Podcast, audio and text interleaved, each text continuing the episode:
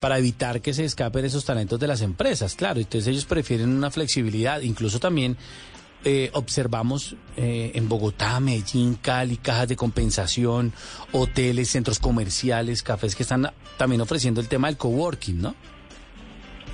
Tal cual como lo, lo cuentas, sí, son modelos que hoy en día precisamente, dado que ya se están exigiendo, pues hay diferentes empresas que ya lo están ya lo están proponiendo. Ahí es bien importante hacer una diferencia entre lo que es coworking y, espacios flexibles.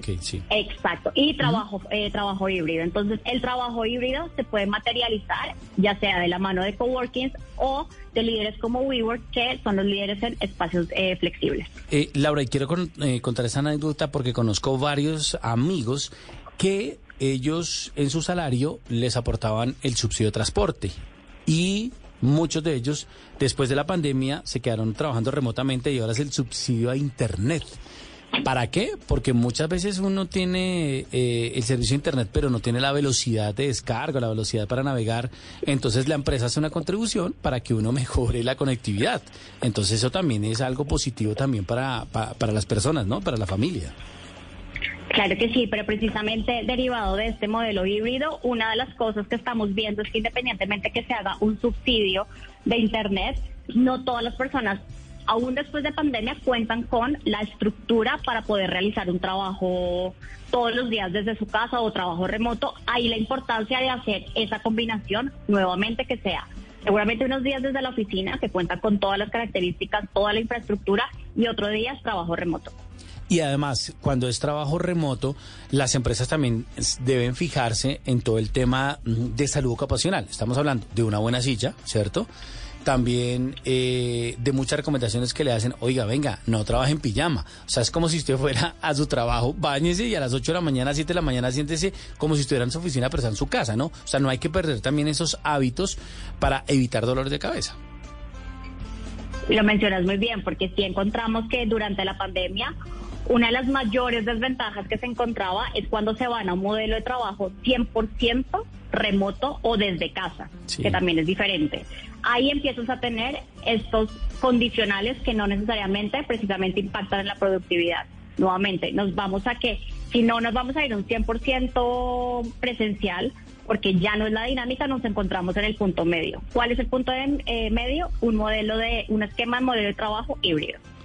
Estamos hablando con Laura Pulido, Head of Sales de WeWork Colombia, aquí en Generaciones Blue, a través de Blue Radio, en este domingo al mediodía, acompañándolos siempre. Porque la radio siempre es eso, siempre acompañándolos a cualquier hora con temas interesantes como ese el trabajo híbrido. Laura, eh, ¿usted ha hecho el trabajo híbrido? ¿Usted ha hecho trabajo de su casa?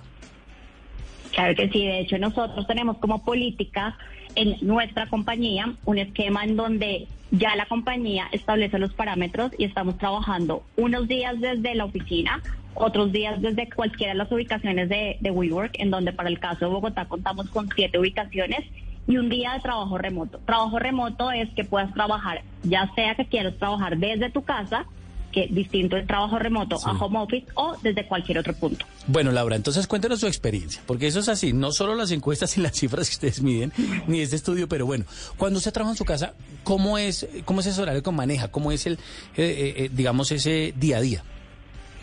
Bueno, uno de los principales retos que podemos encontrar cuando queremos trabajar 100% desde la casa es poder tener una separación de la vida personal y de la vida laboral.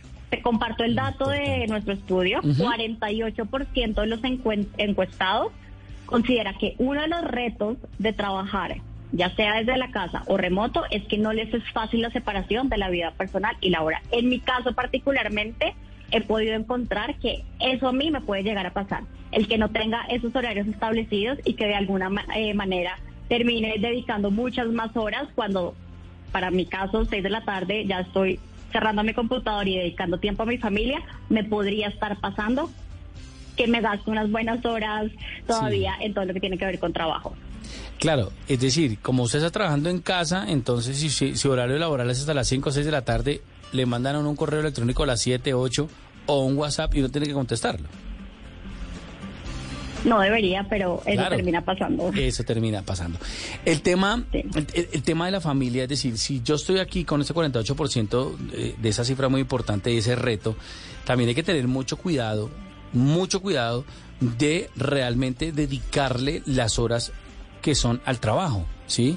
No es decir, ay, yo aprovecho que estoy en mi casa, entonces me voy a hacer una vueltica aquí, me vuelto allá, me escapo, sino también ser responsables con la empresa. Sí, y eso que planteas es bien interesante porque creo que es uno de los paradigmas que teníamos antes de pandemia. Llega la pandemia, todos somos obligados a irnos a trabajar desde la casa y no tuvimos necesariamente un impacto en la baja de la productividad. Entonces también nos dimos cuenta que podemos trabajar bajo estos nuevos esquemas de trabajo sin tener que estar con un policía, con tu jefe todos los días en la oficina. O sea, realmente no se ve eh, impactada la productividad, así que ya de alguna manera pues es algo que no deberíamos estar temiendo que pueda pasar. Claro. Y Laura, eh, frente a la empresa de ustedes, que nos dice que también ha adaptado el tema del coworking, del trabajo híbrido, ¿cuál ha sido el resultado de los empleados? La productividad. Bueno, eh, hay dos cosas importantes. Nunca tuvimos una baja en la productividad, pero hablando de la importancia de poder tener este esquema, todo lo que tiene que ver con reuniones estratégicas y un contacto one on one con las personas es clave porque el desarrollo de ideas es totalmente diferente como cuando estás 100% de manera virtual. Entonces sí encontramos un tema bien interesante de generación de ideas, de engagement también de los empleados con la compañía, de todo lo que tiene que ver con sentido de pertenencia, lealtad, el que estemos precisamente estableciendo este esquema en donde vamos a estar unos días compartiendo, teniendo ese vínculo, ese contacto, y vamos a estar unos días desde cualquier otro de los puntos, entendiendo que no impacta la productividad.